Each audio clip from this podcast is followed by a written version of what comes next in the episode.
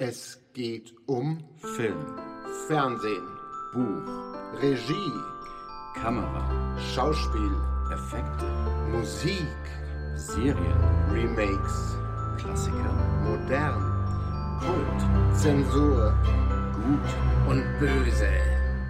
Das alles und noch viel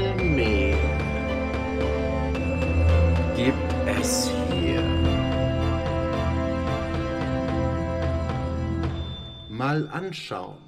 Schönen guten Tag, liebe Zuhörende, und willkommen bei einer neuen Folge von Mal anschauen. Hallo. Heute geht es um eine Kategorie Filme, die eigentlich keine wirkliche Kategorie sind, also zumindest nicht bei den üblichen Kategorien, die man so anschaut, wenn man über Filme liest und Ja. spricht. Die Grenzen sind da, glaube ich, ziemlich verwaschen, würde ich sagen. Äh, Da gibt's keine Grenzen. Grenzenlose Filmbranche. Ähm, es geht um Filme heute, die wir mit dem schönen amerikanischen n- ähm, Namen, na, Name ist falsch eigentlich, mit der schönen amerikanischen Bezeichnung Mindfuck bezeichnen. Ach, Bezeichnung, bezeichnen, egal. Man greift ja gerne mal auf diesen Begriff zurück, aber wenn man ihn beschreiben möchte oder kategorisieren möchte, fällt es einem manchmal ziemlich schwer. Oder wie meinst du das? Ja, Das wollte ich gerade versuchen. Für Filme, die bei der Betrachtung einen verwirren oder sehr zum Nachdenken anregen oder überraschen oder eine Kombination aus all dem, so dass man nach dem Anschauen des Films sich denkt, wow, jetzt ist mein Hirn aber gerade durch die Waschmaschine gewirbelt wirbelt worden irgendwie oder so. Das ist meine eine Beschreibung für Mindfuck-Film, würde ich sagen. ist auch, äh, würde ich mal sagen, legitim zutreffend. Ich habe mal versucht, mir da auch Gedanken drüber zu machen. Das ist echt nicht so einfach, wie man das klassifizieren kann. Wie ich schon sagte, ich finde, die Grenzen sind da sehr fließend. Aber es sind so, so sechs Dinge, die ich sage, das sind so Eigenschaften von einem Film, die ihn mindfuckwürdig machen in Kombination. Das eine ist, dass du oftmals eine, eine komplexe oder auch nicht lineare Erzählweise hast. Gerade bei einem der Regisseure, die sehr gerne darauf zurückgreifen, David Lynch, können wir schon mal spoilern, der wird drin vorkommen. Dann gibt es auch des Öfteren Plot-Twists, unerwartete Wendungen. Ja, hat man in vielen Filmen, aber das ist im Mindfuck-Film gehört mit dazu. Es wird oft Realität und Illusion thematisiert. Und auch nicht selten findet man surreale oder abstrakte Inhalte in einem Mindfuck-Film. Führt dann auch dazu, dass er oft eine, eine psychologische Komplexität hat, die recht in die Tiefe geht. Und was auch viele auszeichnet, ist diese mehrdeutigen Enden. Dass man doch immer gerne selber interpretieren darf, was man da so sehen möchte. Also das wäre, was ich so dachte. Es kann auch einfach sein, dass es ein Film ist, dessen Plot einfach nur einen unglaublich fiesen, überraschenden Twist hat, Hm. der alles, was davor passiert ist, komplett anders beleuchtet oder was anderes bedeuten lässt. Ja, Und der, der komplett die Handlung vor dem Twist auf den Kopf stellt. ja, wo du dann sagst, ah, okay, oh, ja, jetzt, oh, ja. Also, Und beim zweiten Mal anschauen, genau, beim zweiten Mal anschauen, ist es dann so, ah, das ist ja doch gar nicht so, wie man eigentlich denkt, weil, oh, und das ist ja auch, und das ist ja auch was anderes. ah, da, da, da, da. Das ist alles so, die ganze Kombination von Sachen, die vor dem Twist passieren, sind dann einfach komplett anders. Aber das ist nicht einfach nur ein Twist, dass halt eine Mhm. Person ein Doppelagent ist, sondern Mhm. wirklich ein Twist, der den Plot umdreht quasi. ich finde, so ein Turning Point war, als einer der, der prominentesten Vertreter dieser Art Filme rauskam. Ja, halt, bevor wir jetzt zu, zu Filmen Ja, kommen, ja. Ähm, Achtung, liebe Zuhörer, Spoilerwarnung. wir werden jetzt über viele Filme sprechen, über die wir Sachen erzählen, die, wenn ihr die Filme noch nicht gesehen habt, euch diese Filme, ich will nicht sagen verderben würden, aber durchaus ähm, das erste Mal anschauen verändern, weil dann vielleicht der Mindfuck nicht mehr so ist, wie er bei den Leuten ist oder war, die nichts vorher wussten. Hm. Gut, bei, bei diesem Beispiel, glaube ich, da kann man schon gar nicht mehr spoilern. Äh, worauf, ah. worauf ich hinaus wollte, war, dass ein Film massiv dafür gesorgt hat, dass solche Filme immer mehr produziert wurden. Und das war für mich The Sixth Sense mit Bruce ich Willis. Ich wusste, dass du den erwähnst. Ich wusste genau, dass du den erwähnst. Und genau deswegen wollte ich jetzt alle Warnung machen. Ich kenne genügend Leute, die noch nicht gesehen haben. Ah, okay. Naja, ich, man muss jetzt auch für die, über die Handlung nicht groß was verlieren, aber ich finde schon, es gab vorher schon Mindfuck-Filme, ja. Aber da waren sie wirklich im Mainstream angekommen. Und ja. die Leute haben verstanden, was es ist. Und dann gab es auch viele Nachahmer. Und selbst M. Night Shyamalan, der Regisseur von Sixth Sense, hat sich immer wieder und wieder kopiert. Leider nie so gut wie bei The Sixth Sense selbst, weil ja das natürlich auch eine eine Bürde für ihn, ja, weil man erwartete von ihm bei seinen nächsten Filmen ja wieder so etwas. Und er hat es halt auf Biegen und Brechen versucht und man versuchte ja schon die ganze Zeit während des Films zu überlegen, was könnte denn der große Mindfuck sein? Und und du kannst seinen Nachnamen aussprechen. Ah. Ob das korrekt sei oder nicht, ist mal dahingestellt. ich sag meistens nur M. Night S oder sowas. Ist ein netter Kerl. Habe ich einmal auf dem Fantasy Filmfest getroffen. Ähm, super netter Dude, ja. Da ging es um ah. den Film The Visit, der auch ein sehr übler Mindfuck-Film ist, wenn du mal verstehst, was da Welche passiert. Welcher ist das nochmal? Das ist ähm, äh, ja, wird auch so Found-Footage-mäßig gefilmt und es geht um zwei Kinder, die bei ihren Großeltern für ein paar Tage Zeit verbringen sollen. Also wenn du den noch nicht gesehen hast, dann klammern wir den heute mal aus. Wir haben noch genug andere Mindfuck-Filme, aber das war für mich der beste Shyamalan-Film seit Sixth Sense. Ich habe viele Shyamalan-Filme ähm, in den letzten Jahrzehnten ein bisschen ignoriert, muss ich zugeben. Da gab es doch den einen von ihm, wo die Handlung in so einem in so einem äh, kleinen Village spielt, mm. wo man da und denkt, es spielt im Mittelalter oder sowas. Und genau das war es, wo es für mich dann vorbei war, weil ich dachte, wir in dem Film permanent krampfhaft drüber nach, was der große Twist sein könnte. Und ich habe mir das Unwahrscheinlichste, am weitest entfernt liegendste rausgesucht für mich. Und das war's dann auch. Und das ist dann natürlich blöd, wenn du dann da sitzt und denkst, ah ja, okay, habe ich recht gehabt, toll. Ja, wenn du auch nachdenkst beim Filme anschauen. Ja, seine Filme zwingen einen ja fast dazu. Das war dann der, wo dann äh, die Auflösung die äh, Spur am Himmel war, oder? Äh, Spur im Himmel? Von dem Flugzeug. Oh, das weiß ich gar nicht mehr. Ich weiß nur, was, also was der Hintergrund war, aber wie es aufgelöst wurde, kann ich mich gar nicht mehr dran erinnern. Ah, dann doch kein so guter Impact offensichtlich. Ja, ähm, ja, um zurückzukommen zu deiner eigentlichen Aussage, ja, Sixth Sense war so der erste wirkliche Mainstream-Mindfuck, da gebe ich dir hm. komplett recht. Denn David Lynch war damals kein Mainstream-Regisseur. Alles andere als das. Wobei er hat es ja mal versucht mit Dune. aber auch Den das. Ich ja sehr liebe. Ich auch. Aber auch der hatte schon so Mindfuck-Elemente drin. So ein wenig. Ja, aber er hat das Buch ja auch. Ja, richtig. Ja, David Lynch ist mit Sicherheit so die Vorzeigereferenz für wirklich abgefahrene Mindfuck-Filme, würde ich mal sagen.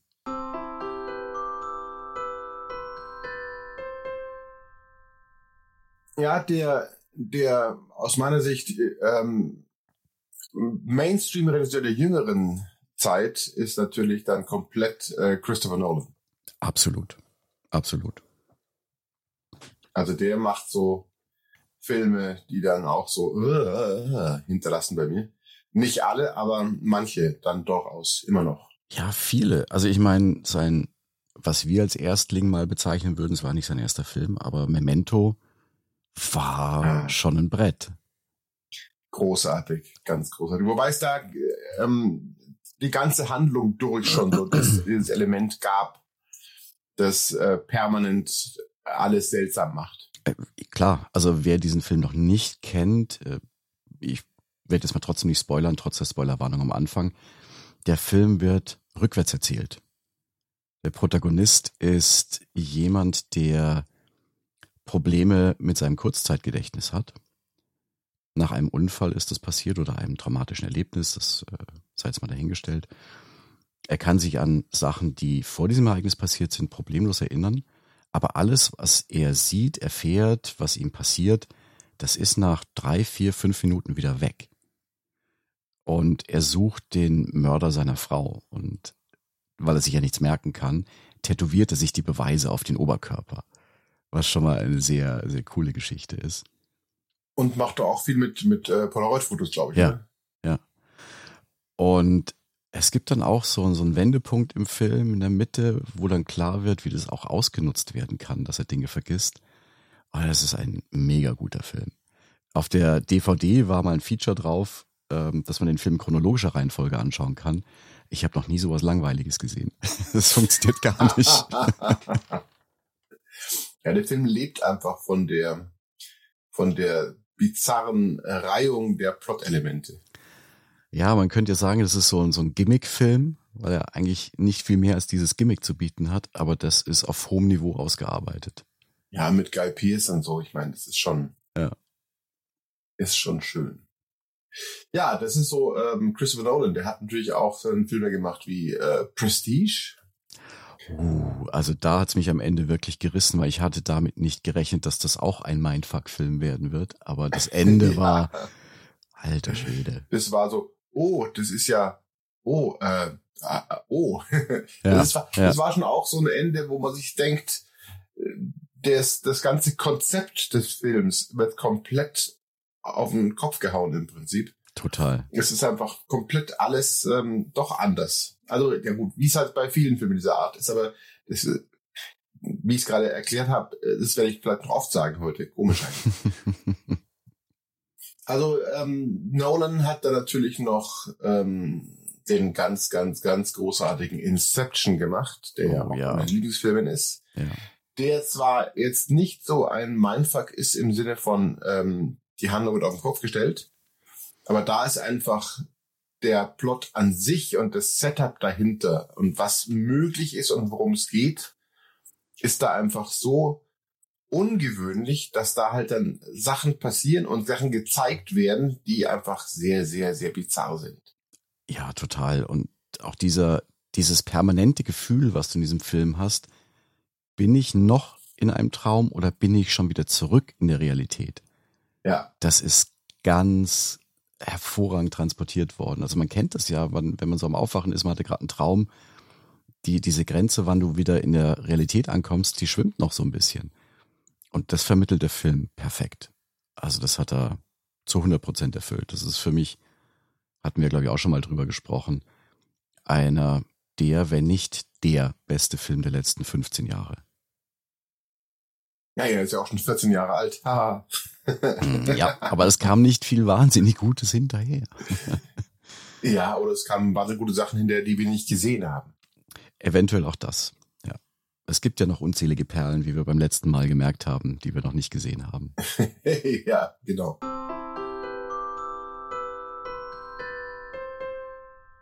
Ja, also Nolan ist so einer, aber der vorhin schon erwähnte Großmeister des Mindfucks im Prinzip ist natürlich David Lynch trotzdem. Ja, ja. Lost Highway, Mulholland Drive. Es ist, Ich, ich erinnere mich einfach schon allein in, in, in Lost Highway, da gibt's dann diesen Moment, wo der Protagonist sich einfach komplett verändert. ja, Und du weder jemals erfährst, warum er das tut, also warum er das überhaupt machen kann. Ja. Also was da passiert.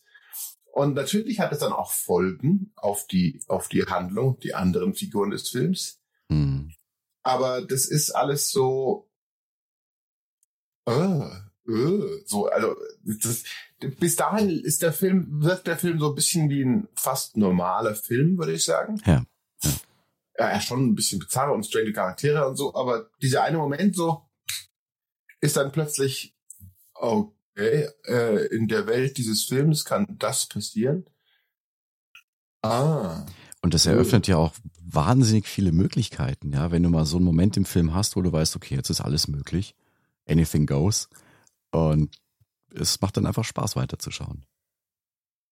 Und im Prinzip hat er das ja wirklich bei den meisten seiner Filme durchgezogen oder auch äh, Serien. Ich meine, ich bin ja, wie du Mm. weißt, großer, großer Fan von Twin Peaks. Twin Peaks. Und Twin Peaks an sich ist ja auch eine Serie, die ähm, äh, lauter, wo dann im Laufe der, der, der, schon der ersten Staffel lauter Sachen passieren, wo man sich denkt, das kann doch gar nicht sein. Mhm. und wurden auch Sachen begründet, dann vor allem in der zweiten Staffel, wo man sich nur denkt, ach so. Ah, also es ist so, da, da wird auch sehr viel umgedreht und das ist, Mhm. ähm, ist eine, eine Mindfuck-Serie im Prinzip. Mhm. Ist schon sehr schön. Ich erinnere mich noch, das habe ich hier schon mal erzählt, aber ich jetzt jetzt auch gerne nochmal. Ich war damals ähm, Anfang der 90er ähm, alleine auf, auf äh, Interrail-Zugreise durch Europa und habe dann irgendwo in einem Zimmer mit, der, mit einer Amerikanerin übernachtet. Mhm. Und damals war Twin Peaks bei uns gerade ganz neu und meine Eltern mussten so alle Folgen aufnehmen auf Video, während ich auf Reisen war. Mhm. Und ich erzählte der Amerikanerin das so und sie meinte so, ach ja, Twin Peaks, ja, schon cool. Und ich so, ah, ist es nicht mehr so gut wie am Anfang. Doch, doch, aber irgendwann ist völlig irrelevant, äh, wer denn der Mörder ist. Ja, ist leider auch und richtig. dann denkst du dir so, genau, und dann denkst du dir so, okay, hm, bin ich mal gespannt. Ja, bei Mindfuck-Serien fällt mir auch noch ein relativ aktuelles Beispiel ein. Das ist eine der besten ersten Staffeln, die ich bei einer Serie gesehen habe. Und ich warte sehnsüchtigst auf die zweite Staffel, die eigentlich schon längst hätte da sein sollen. Die Serie heißt Severance. ah, ja, ja, ja. Da habe ich die ersten zwei Folgen mal schon angeschaut. Also die Prämisse ist völlig abgedreht. Es gibt eine Firma, die so eine spezielle Technik hat. Und wenn man da morgens zur Arbeit geht, fährt man mit einem Aufzug hoch, dann macht's bzzzt und du weißt nichts mehr von deinem Privatleben, hast nur noch dein Arbeitsleben im Gehirn. Und wenn du abends wieder rausgehst, macht's bzzzt und du weißt nichts mehr von deiner Arbeit, was du da überhaupt tust und kennst nur noch dein Privatleben. Und ich glaube, es ist in der ersten oder zweiten Folge schon, kommt ein Ex-Kollege abends zu Besuch, der in Anführungszeichen gefeuert worden ist, man weiß nicht so genau, was da passiert ist, und sagt dann, ich kann mich wieder erinnern. Und dann geht die Scheiße richtig los. Und es ist ein unglaublicher Mindfuck. Und es wird auch noch nicht aufgelöst. Klar, ist eine Serie, wird auf längere Zeit angelegt. Das Faszinierendste dabei fand ich, dass die Serie von Ben Stiller ist. Der ja eigentlich eher Ja. bekannt ist für knallharte Comedy. Aber der hat es geschafft, da was auf die Beine zu stellen, was A, ästhetisch unglaublich anders und schön gefilmt ist. Ein Mysterium aufbaut, was jetzt mal was völlig Neues ist. Bin sehr gespannt, wie sie das weitertreiben. Ja, ich werde mir vielleicht irgendwann wieder mal diesen Streamer auch äh, zulegen und mal weiterschauen, aber momentan geht es gerade nicht. Ja, aber, auch ja, wir. das, das, das, das Konzept ist da so abgefallen. Und vor allem, was immer faszinierend ist oder meistens faszinierend ist an, an Mindfuck-Filmen oder auch Serien, ist, dass da ein Grundkonzept dahinter liegt hm, oder eine wirklich gute Idee dahinter liegt, ja, die ähm, alle Handlung des Films oder der Serie im Prinzip bestimmt. Mhm, und die auch, wenn man sie als so ist es einfach akzeptiert, dann auch für vieles logisch erscheinen lässt mhm, und dies halt in unserer aktuellen heutigen 2024er Welt äh, nicht gibt. Also Severance ist da finde ich das beste Beispiel eigentlich, weil bei Severance ist eben dieses Konzept, du hast zwei verschiedene ähm, Erinnerungsblöcke im Kopf Ja. und Wissensblöcke im Kopf. Ja. Und die werden durch einen kleinen Chip, der eingepflanzt wird, einfach getrennt. Und wenn du in dem Gebäude drin bist, ist das eine und draußen das andere. Das, sowas geht momentan noch nicht. Wer weiß, Noch was, nicht, dann ja. was du mit deiner neuen Firma in den nächsten Jahren machst. Aber das ist halt so ein Konzept, wenn man einfach sagt, ah, das geht, okay. Und das macht natürlich Sinn, das zu nutzen. Denn wenn du bei einer Firma arbeitest, die viele geheime Sachen macht, mhm. die ist es die beste Art und Weise, Top Secret beizubehalten. Ja, und du klebst, wie du gerade gesagt hast, den ganzen Film an dieser Prämisse, an dieser einen Idee, was es halt leider auch bei manchen Filmen schwer macht, ein Ende zu finden. Weil es so eine abgefahrene Idee ist, dass du es schwierig auflösen kannst, ohne dann klischeehaft zu werden, kitschig zu werden oder was auch immer.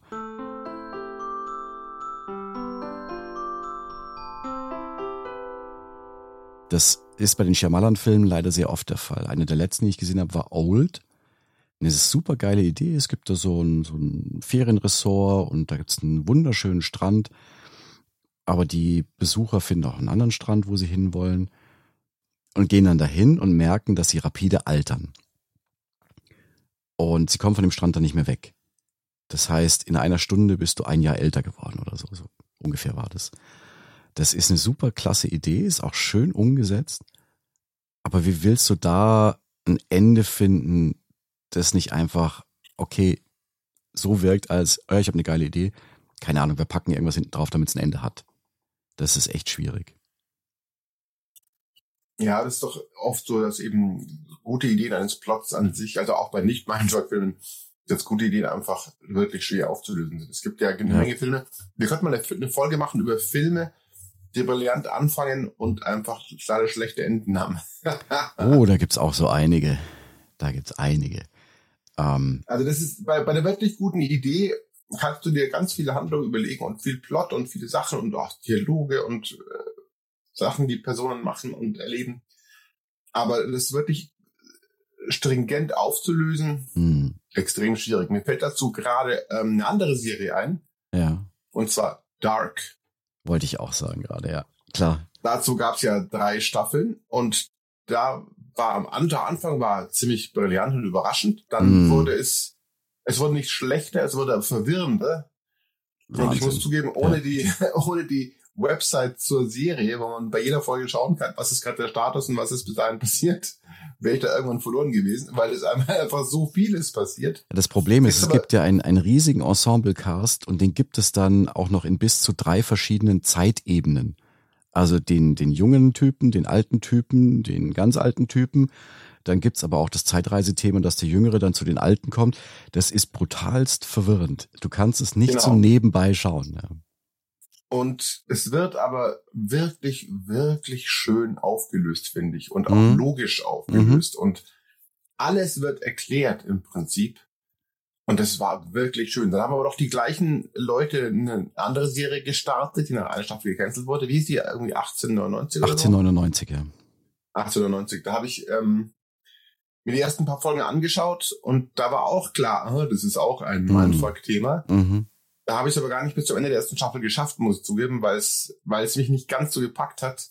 Und da kann ich mir gar nicht vorstellen, wie man das überhaupt auflösen hätte können, wenn nicht Netflix das gecancelt hätte. Ja, wenn du es bis zum Ende schaust, hast du eine Ahnung davon, was aufgelöst werden wird und wie. Ich habe mich auch ein bisschen mehr durchgequält als Spaß gehabt bei dieser Staffel. Sie war optisch wunderschön. Ja, ja kann man ja, nichts klar. gegen sagen. Super Schauspieler, klasse geschrieben.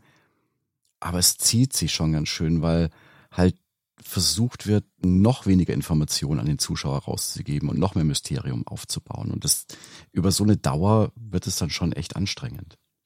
Mysterium aufbauen durch Längen ist nicht wirklich gut, finde ich. Richtig, ja.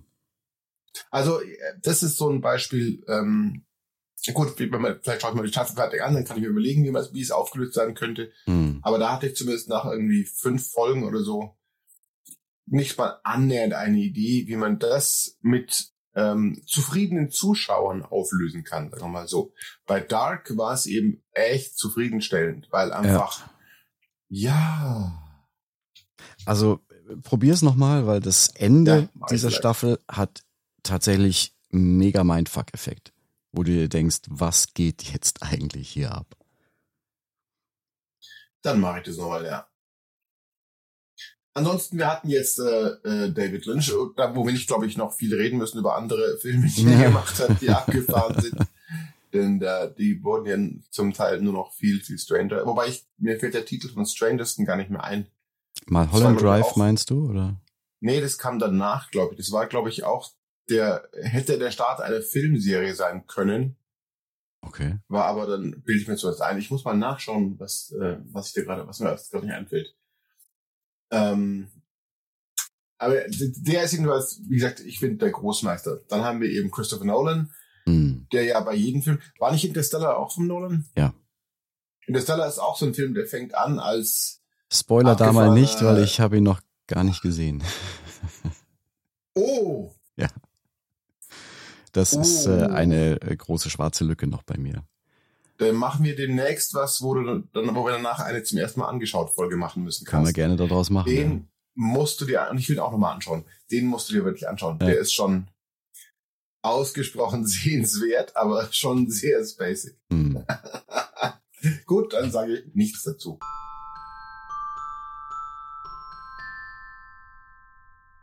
Natürlich gibt's auch noch ähm, andere Regisseure, die äh, so ab und zu abgefahrene Sachen machen. wenn ich mir jetzt überlege, ähm, David Fincher zum Beispiel. Ja, macht Der auch hat manche Filme, die sind straightforward und manche Filme, die sind nicht straightforward. richtig. Also bestes Beispiel, was mir bei ihm einfällt, der mich echt weggehauen hat, war Gone Girl mit Ben Affleck und Rosalind Pike. ja. Wow, was ja, ein Ende. Ganz großartig. Ja. Das war ah, sehr schön. Das war sehr schön. Aber für mich ist sein bestes Beispiel von äh, Mindfuck-Film eigentlich Fight Club. Hm, ja, okay, klar. Ja, Gone Girl war fiese und war am Ende ähm, abgedreht, aufgelöst, aber halt so alles mit mit einem Ziel und äh, so ein bisschen bewusst quasi. Ja. Wohingegen Fight Club einfach wow war. Fight Club ist eine Der Erfahrung. Die muss man gemacht haben. 25 Jahre alt, ja. Er ist aus den 90ern noch, ja. 1999, ja. Abgefallen. Aber auch da nicht nur die Story ist abgefahren, auch die visuelle Inszenierung ist völlig anders. Die Darsteller sind mega, der Soundtrack ist wunderschön, also ein, ein Klassiker. Total, total. Also ganz brillanter Film. Was wir Ja. ja, auch noch mal als Mindfuck definieren könnten, haben wir ja beide damals, glaube ich, auch zusammen gesehen, weiß ich gar nicht mehr, Donnie Darko. auch ein Oh, den habe ich, sehr den hab abgefahrener ich einmal gesehen. Ähm, ich glaube, wir waren zusammen im Kino damals, glaube ich sogar. Ja. Und ich dachte mir hinterher nur, was ist da gerade passiert? Richtig. Richtig. Der war, war nicht schlecht. Aber es gibt ja noch einen anderen sehr von dir geschätzten Regisseur, der eigentlich auch einen Mindfuck nach dem nächsten produziert. Mr. Darren Aronofsky. Ja, der hat doch bisher keinen normalen Film gemacht, oder? Ich kann mich nicht dran erinnern, dass einer irgendwie ansatzweise auch nur normal war. Von Aronofsky ist doch Pi. Genau, das war der erste. von ihm. Ah, genau. Ach, das ist auch eigentlich, ich kenne gar nicht alle seine Filme, aber Pi ist von denen, die ich kenne, schon mein Lieblings-Aronofsky-Film, würde ich sagen. Ja, für mich hat's äh, geschafft Requiem for a Dream, der nicht nur ein Mindfuck-Film ist, sondern auch unglaublich wehtut beim Zuschauen. Den ich noch gar nicht angeschaut habe. Da sollte man auch in guter Verfassung sein, weil der zieht dich einfach brutalst runter. Also den sollte ich mir dann quasi abends um elf allein zu Hause mit Alkohol anschauen. Unbedingt, ja, unbedingt. Ich weiß nur, dass ich bei Requiem for a Dream den Soundtrack sehr schön finde. Der ist mir nämlich ähm, Ja, durchaus bewusst.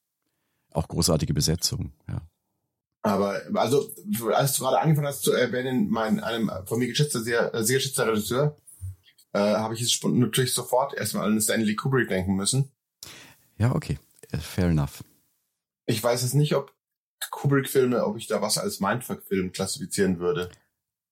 Ich glaube, Clockwork Orange würde dem noch am nächsten Ja kommen. gut, aber das ist auch, das ist das Buch ja auch, das so ein Mindfuck-Buch ist im Prinzip. ja, ja, klar.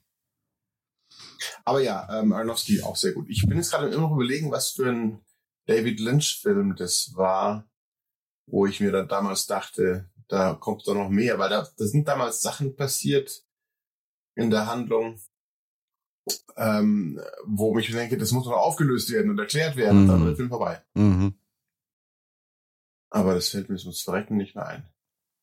Naja, macht nichts. Was haben wir denn noch an schönen Mindfuck-Beispielen?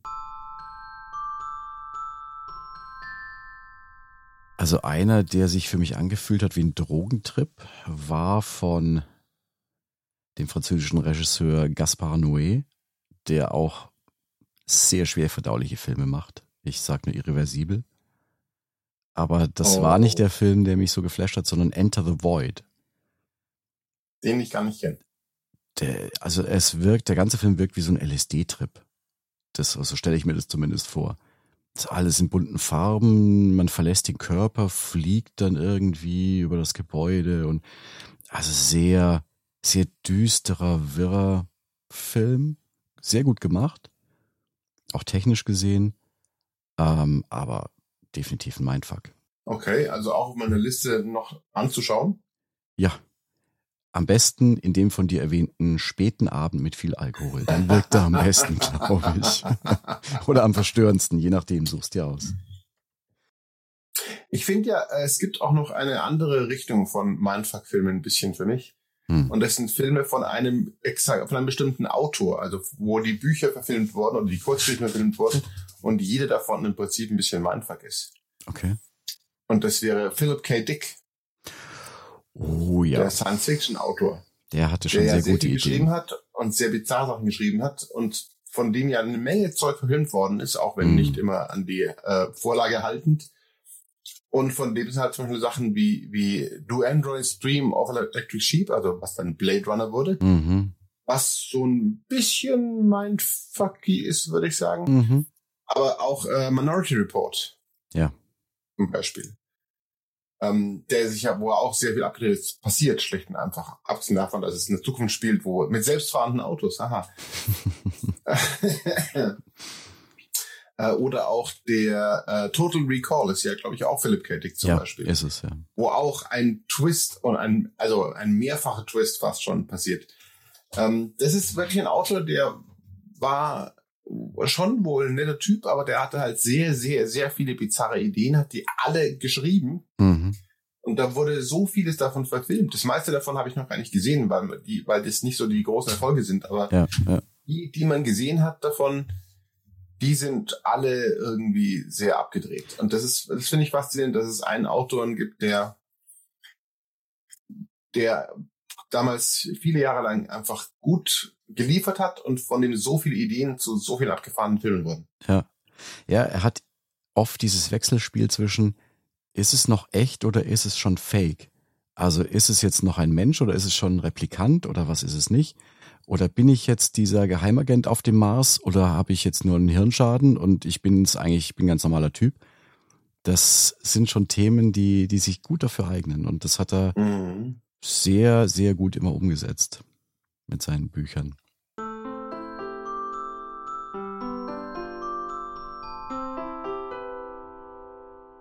Ja, jetzt haben wir so ein paar, so ein paar Klassiker, ähm, Gruppen quasi durch von Regisseuren oder auch von Autoren.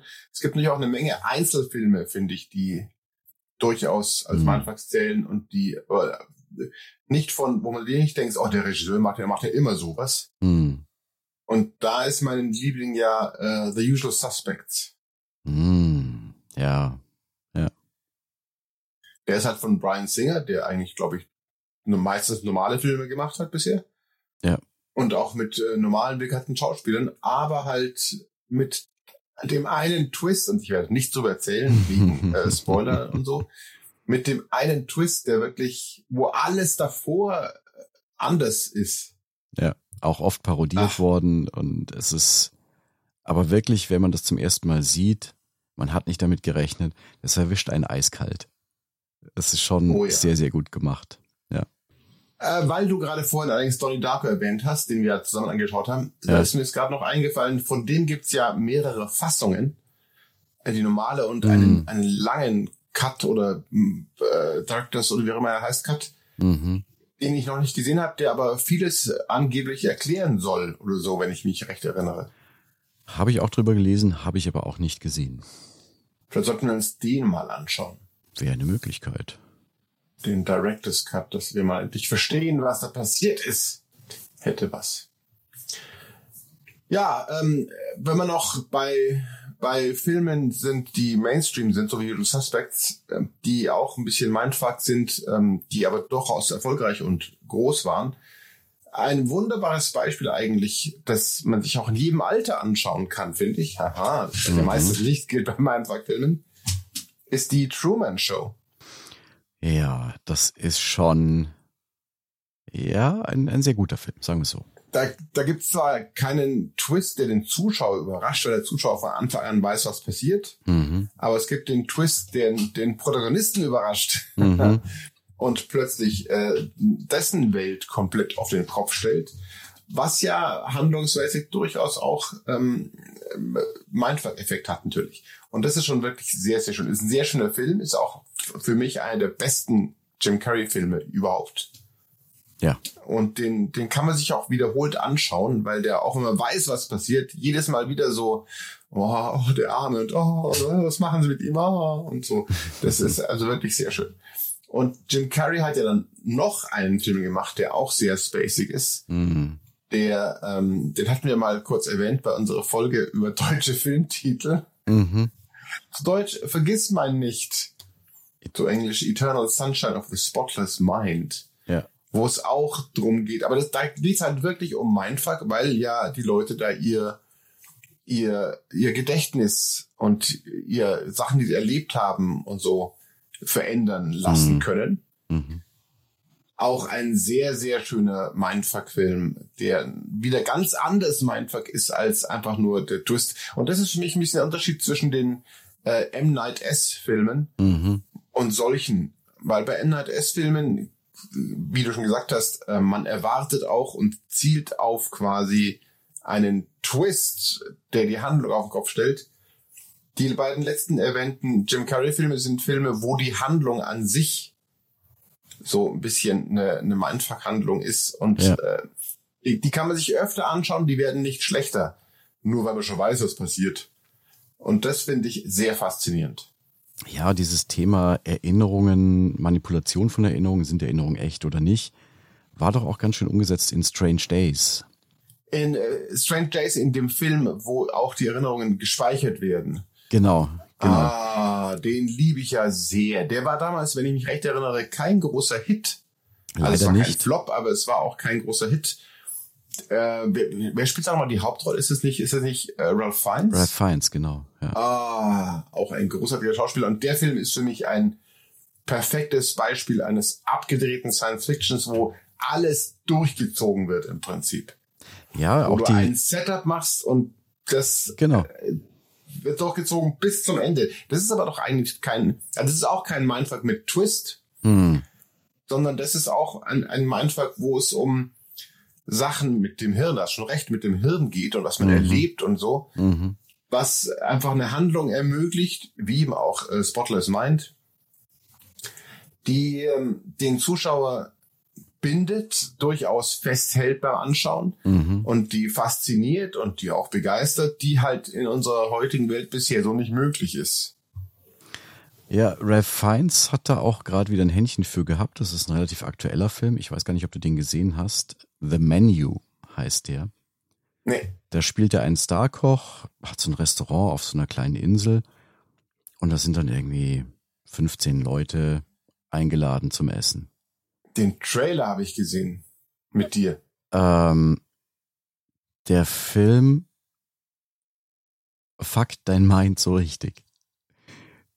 Das ist, was da dann plötzlich passiert, das ist, ähm, ja, ich spoilere jetzt nicht, nachdem du es auch noch nicht gesehen hast. Ich kann es dir nur ans Herz legen, weil das ist schon, du denkst dir gerade, was geht hier eigentlich ab? Das ist schon Ja. Okay. sehr Noch überraschend und sehenswert und gut gespielt, gut gemacht. Wird auch sehr unangenehm, so ab der Hälfte. Und hat trotz allem immer noch mal so einen witzigen Moment drin, der nicht so viel am Platz wirkt.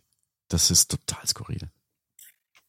Sehr faszinierend. Ich meine, Ralph Fiennes ist ja oder war in einigen der größten Filmserien, die es so gibt. Der war eine wichtige Figur in der Harry Potter Serie. Der ist eine wichtige Figur, wenn es nochmal irgendwann Filme gibt bei James Bond. Und der macht noch so abgedrehte Sachen. Das finde ich schon sehr faszinierend, ja. Absolut. Was kam mir denn noch in den Sinn? Es gibt auch so kleinere Perlen, die man mal entdeckt, weil gerade so Mindfuck-Filme bieten sich ja an, dass die vom klassischen Mainstream auch so ein bisschen weggehen. Das heißt, du hast oft so Independent-Filme, die das Thema äh, abnudeln, wollte ich schon sagen. Ich habe einen österreichischen Film mal gesehen, der auch wieder, es ist diese Handlung, die an sich der Mindfuck ist. Es geht um eine Mutter mit zwei kleinen Kindern. Die wohnen da irgendwo in der Natur draußen, in dem Häuschen. Und die Mutter kommt zurück nach einer Gesichts-OP und hat den ganzen Rest des Films ihren Kopf bandagiert. Und die Kinder fangen irgendwann an zu zweifeln, ob das wirklich ihre Mutter ist. Und das ist echt fies. Oh, das klingt auch sehr schön. War sehenswert. Haben sie sogar auch ein Remake gemacht, ein amerikanisches. Ja, wie bei allem, was gut ist, wird mal schnell wieder neu aufgelegt. Und zwar mit Naomi Watts, die ja auch sehr viel Erfahrung mit Mindfuck-Filmen hat, wie wir wissen, bei David Lynch. Also, ja, kann ich nur empfehlen. Ich sehe, ich sehe, heißt dieser Film. Ist der vom, vom Haneke zufällig? Nee, ist er nicht. Obwohl der ja auch sehr viele abgedrehte Filme gemacht hat. Der hat auch Mindfuck-Faktor bei sich, ja. Definitiv. Nee, also er wirkt auch wie ein Haneke-Film, ist aber von Veronika Franz und Severin Fiala, wie ich gerade lese. Hm, Die sagten okay. jetzt beide Ja. nichts. Muss ich mal anschauen. Ich sehe, ich sehe, klingt gut.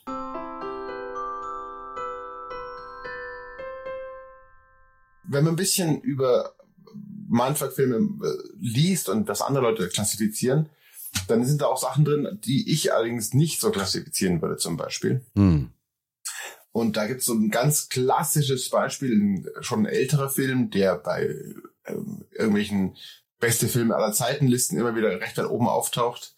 Und das ist Vertigo, Hm. Mhm. den du hoffentlich gesehen hast.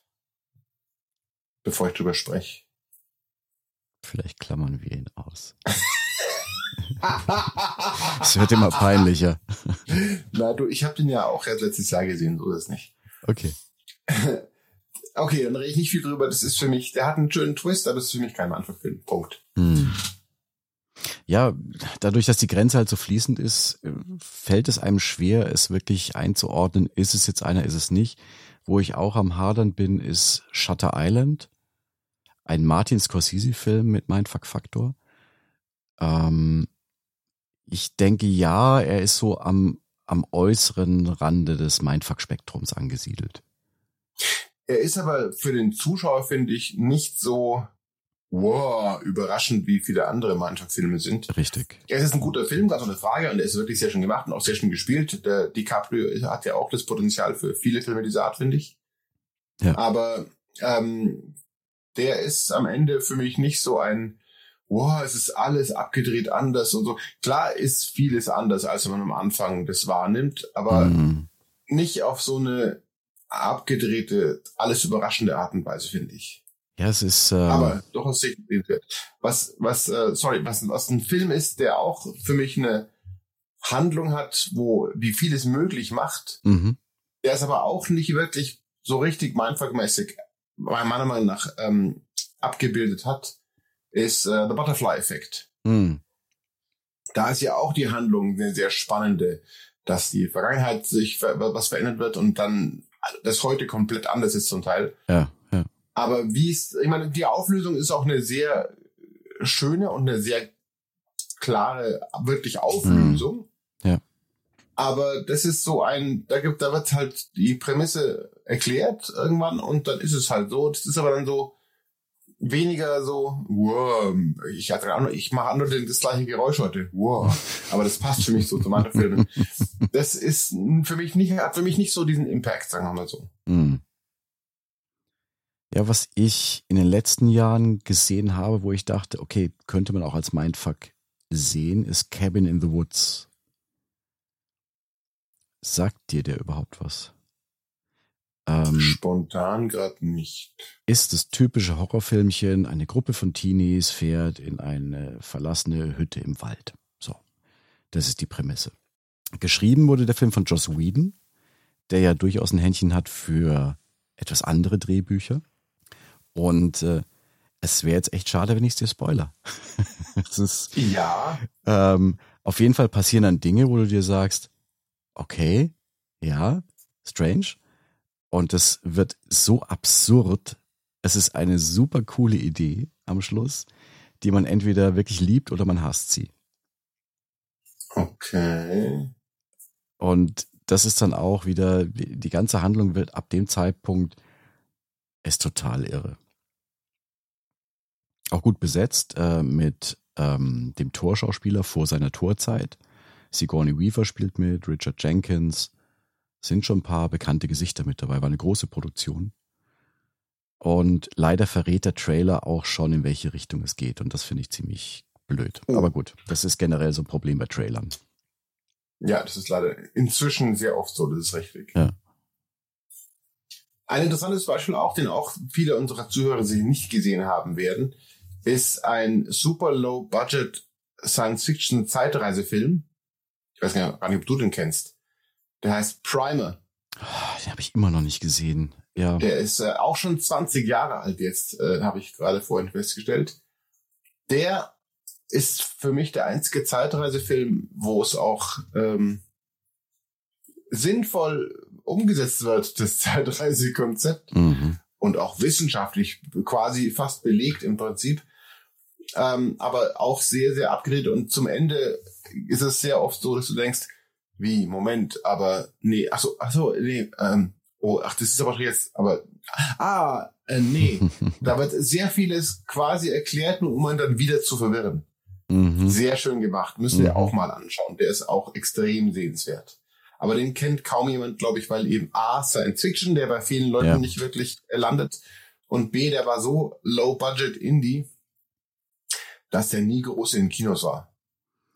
Ja, ich tauche jetzt mal ein bisschen weiter zurück in der Zeit. Also auch in den 80ern, mein Jahrzehnt, wie wir ja mittlerweile wissen, gab es auch ein paar gute Sachen, die schon Richtung Mindfuck gingen. Ähm, zum Beispiel Cronenberg ist ja auch nicht der einfachste Regisseur und Videodrome hatte schon so ein paar Momente, wo du dir denkst, okay, das ist schon äh, strange.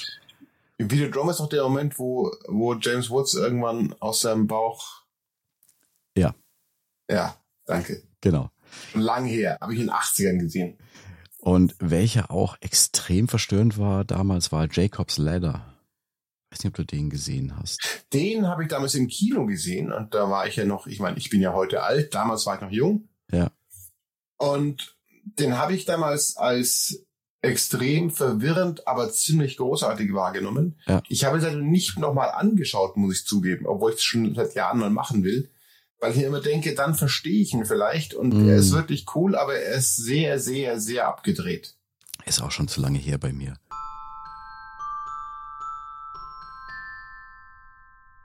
Gut, aber das war es, glaube ich, auch schon aus den 80ern, was ich so jetzt auf dem Schirm hatte. Sonst wird mir nur noch einfallen aus den 2000ern, den frühen 2000ern.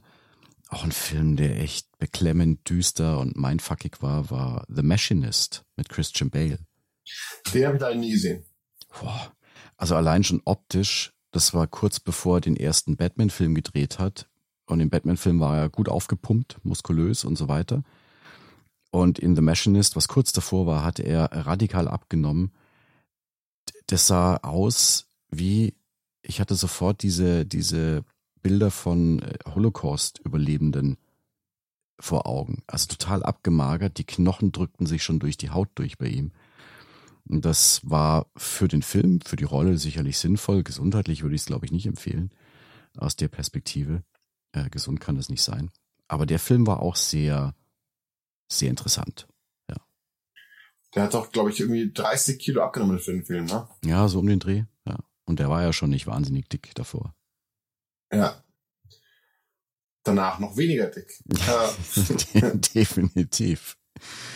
Ach so, nee, aus den 80ern, stimmt. Äh, hätten wir ja noch Brazil. Oh, großartiger Terry Gilliam-Film. Ja, ja. Terry Gilliam ist eigentlich auch Oh. immer ein Garant für sehr abgefahrenes Zeug. Das ist wohl wahr, ja. Brazil ist quasi der Kampf eines Menschen gegen die Bürokratie, wenn man es so kurz fassen will, oder? Oder Äh, gegen ja. Unterdrückung, Bürokratie, Und Machtapparate. eine, und eine, eine ähm, Welt, die von den falschen Leuten gesteuert wird, sagen wir mal so. Und Ja. ein Film, in dem auch ein grandioser Robert De Niro mitspielt, in einer kleineren Rolle. Aber phänomenal gut, ja, ist richtig. Ja. Also kann ich jedem ans Herz legen. Es gibt nämlich auch noch Filme für, für die Mindfuck-Kategorie, für unsere Mindfuck-Kategorie, die so ähm, ein bisschen anderes, aus anderen Gründen ein bisschen Mindfuck sind. Für mich ist ja auch ein bisschen Mindfuck-Film äh, Fear and Loathing in Las Vegas. Hm, ja, Der im Prinzip, da geht es ja nur um äh, Typen, die mit zu vielen falschen Drogen sehr abgefahrene Sachen erleben. Aber wie es dargestellt wird und wie es gezeigt wird und wie es bebildert wird in Mhm. diesem Film, das ist da für mich ein bisschen die Mindfuck-Kategorie. Weil, ich meine, den schaut man sich an und hinterher hat man das Gefühl, man hat selber zu viele falsche Drogen eingenommen. Und das ist das Ergebnis von einem Film über eine äh, angeblich ja zum Teil wahre Geschichte. Also ich glaube, der wahre Mindfuck war für Johnny Depp die Zeit vor dem Dreh, weil er viel Zeit mit Hunter Thompson verbracht hat. Und es ist eine skurrile Geschichte nach der nächsten. Er meinte, er hat mal in einer Bar gewartet, weil sie sich da verabredet hatten. Und er saß halt an einem Tisch irgendwo am, am hinteren Ende der Bar. Es war ziemlich voll. und dann merkt er, wie sich die Menge so teilt, wie das Rote Meer bei Moses, ja. Und äh, er hörte so, so lautes Knistern und so Lichtblitze, weil Hunter Thompson kam mal mit so einem Kettle Prod, weißt du, mit so einem, so einem Elektroschocker für, für Kühe und Bullen. Oh. und hat sich damit den Weg freigemacht. Was für, also, ja, der Typ war schon sehr, sehr sonderbar. Der war sein eigener Mindfuck, glaube ich. Oh, ja, ähm, dann war das noch ein, ein äh, vor dem Film Mindfuck des Mindfuck-Films. Also das ist für mich so, ein- so ein bisschen eine Kategorie Mindfuck. Ähm, und ein anderer Film, weil du gerade bei den 80ern warst, der Mhm. von 1980 ist, haha, also am Okay. Anfang deines Lieblingsjahrzehnts, ist der wunderbare äh, Altered States Oh ja, den habe ich ganz mit dem vergessen. deutschen Titel Der Höllentrip, was auch schon ziemlich bizarr ist, finde ich. Naja, es passt Mit- zumindest mit- ein bisschen. Ja, aber äh, es, es beschreibt nicht das, um was es irgendwie geht. Hm, ähm, mit dem wunderbaren William Hurt. grandios, ja. War der Also nicht das ist auch von so ein Film, der, äh, der äh, Ken Russell. Ken Russell war es, ja. Hm. Das ist so ein Film, den habe ich ähm, irgendwann mal im, in den 90ern im Fernsehen gesehen, Mhm. im deutschen Fernsehen. Mhm. Und der hat mich damals äh, schon sehr ähm, zum Nachdenken gebracht, sage ich Mhm. mal so, weil der, weil der halt sehr, sehr echt und wissenschaftlich und so wirkt. Ja. Und weil der einfach am Anfang wirkte halt wie ein Film, halt spannender Film mit abgedrehten Mhm. Ideen, aber Mhm. halt nicht so, da passieren lauter Sachen, die nicht passieren können. Und das ist mal ein sehr abgefahrener, cooler Film, der, wo das Ende auch so ein bisschen halb auflöst und halb Sachen unklar lässt, finde ich. Aber der ist sehr schön, der ist sehr sehenswert, der ist sehr Mhm. ungewöhnlich. Wie die meisten Ken Russell-Filme übrigens, finde ich. Ja, definitiv. Ich bin jetzt wieder ein bisschen moderner. Nein, eigentlich bin ich genau zwischendrin, würde ich sagen. Ein Film, bei dem ich mir nie sicher bin, wie toll ich ihn finde. Ähm, sagen wir mal, Ästhetik ist äh, 100 Prozent. Und zwar ist es The Cell mit Jennifer Lopez und Vincent D'Onofrio. Ah, das ist, oh, ja, das, der ist optisch unglaublich schön. Der ist optisch wie, Ja. wie äh, ein Bild in einem Museum irgendwie, Ja, weil sehr abgefahren. Da ist die Handlung auch sehr mein Fakt, das ist richtig, ja. Ja, Wie war das? Sie ist doch eine Ermittlerin, die irgendwie in den Geist des Serienkillers reinschauen kann. Und dann kommen eben diese ganzen bizarren Szenen vor. Und Ja. Also, ja. Ähm, auf jeden Fall mal ein sehenswerter Film. Man merkt, dass es von einem, von einem ehemaligen Musikclip-Regisseur gemacht worden ist. Also, ja, kann man sich anschauen, ist gut, aber mehr als einmal wird man ihn sich wahrscheinlich auch nicht anschauen. Aber Vincent D'Onofrio ich- großartig wie immer. Wobei ich gerade überlege, ob ich den nicht noch, noch ein zweites Mal mir anschauen will. Ich meine, den habe ich einmal gesehen damals, als er 90er ist, der ich, oder? Äh, 2000 ist er, ja. Ah, 2000 sogar. Habe ich damals einmal gesehen, als er im Kino war. Den könnte ich mir wieder mal anschauen. Das ist so ein rewatchable Film, finde ich irgendwie. Mm. Ja, Nach, nach genug Pause. Gute Ja. Idee. Ich, irgendwie ergibt sich bei mir gerade eine lange Liste heute an Filmen, die ich mir wieder oder zum ersten Mal anschauen will. Hm. und dann aus dieser spannenden Kategorie. ja. Ja, oh Gott. Also ich habe es ähm, mit meinen Listen aufgehört. Ich ähm, habe es sehr viele Sachen hier erwähnt und wir haben ja schon sehr viele Sachen ähm, besprochen und es gibt noch viel, viel, viel mehr abgefahrene Filme dieser Art, würde ich sagen. Hat mich sehr überrascht, weil ich dachte, ich tue mir schwer, Filme zu finden für diese Folge, aber dann kommst du vom einen zum nächsten, zum übernächsten. Da ist dann doch echt viel dabei. Ja, und es gibt noch viele, viele andere, die wir beide gar nicht kennen. Das ist ja das Ding. Vielleicht haben, sagt ihr jetzt da draußen, wir haben jetzt den Film definitiv vergessen. Oder habt ihr das schon mal gesehen? Ähm, schreibt uns.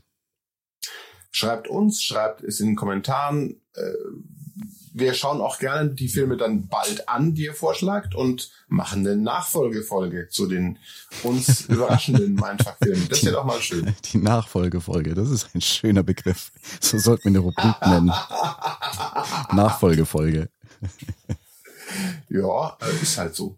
Sehr schön. Ja, äh, danke, dass ihr den Mindfuck hier mit uns überlebt habt. Ja, es war uns ein Vergnügen. Hoffentlich habt ihr, hoffentlich haben wir nichts furchtbar gespoilert, was euch die Filme verderbt, die ihr noch gar nicht kennt. Mit Sicherheit nicht. Ansonsten, falls ihr davon einige noch nicht kennt und sie dann, weil wir sie empfohlen haben oder erwähnt haben, ha, bald anschaut, schreibt auch dazu gerne Kommentare, denn wir fänden es interessant, wie andere Leute diese Filme sehen, die wir hier gerade besprochen haben. Hm. Würde uns freuen. Bis dahin, zum Dann- nächsten Mal. Macht's gut. Bis dann, ciao.